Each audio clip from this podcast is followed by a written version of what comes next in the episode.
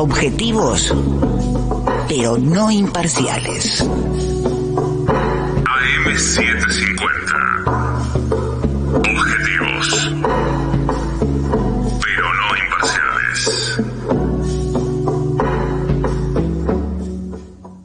Panorama de la mañana.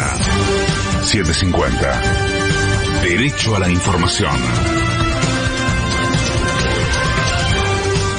La hora 6, 2 minutos. La temperatura y sensación térmica en Buenos Aires es de 19 grados 5 décimas. El cielo está despejado, humedad 79%.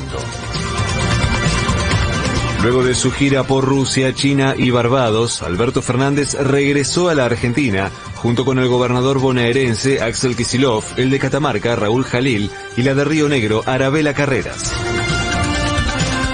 Patricia Bullrich fue denunciada por malversación de fondos por una compra de 9 millones de dólares en elementos de seguridad para el G20 que llegaron al país luego del evento y con sobreprecios de hasta 315%.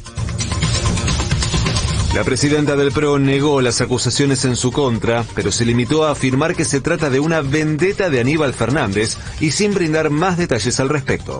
Qué raro, ¿no? Que mm, tantos años después, Aníbal Fernández, que está bajo el tiroteo de su ineficiencia con la aparición de una droga mortal, saque una denuncia del mejor momento de la historia eh, de las relaciones internacionales de la Argentina, que fue el G20, ¿no? La verdad es que mm, suena vendetta.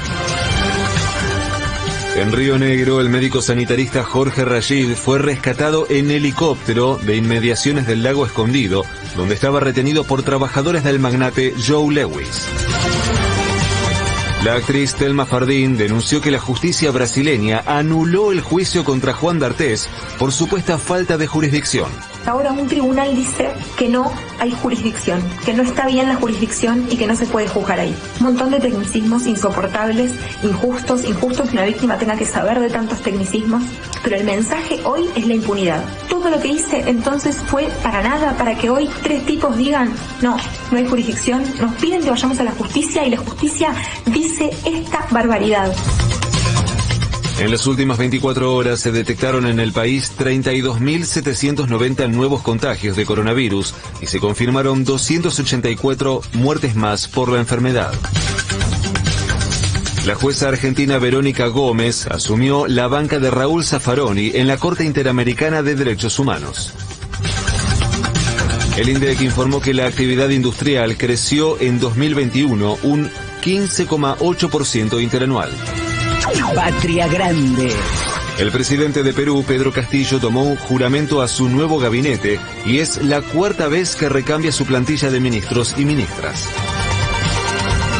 La temporada de lluvias en Bolivia ya dejó al menos 27 muertos y hay 45 municipios que declararon el estado de desastre. De afuera. En medio de la tensión por Ucrania, Estados Unidos aseguró que podría cubrir una parte importante de la demanda de gas de Europa si Rusia corta el suministro. Raqueta. En la primera ronda del ATP 250 de Buenos Aires, Juan Martín del Potro cayó ante Federico Del Bonis por 6-1 y 6-3 y se despidió del torneo. Creo que he cumplido todos los sueños con el tenis y, y lo más difícil de lograr no es un trofeo, no es ninguna copa, no es el ranking, sino es el amor y el cariño de toda la gente. Yo creo que lo logré y lo llevo el corazón.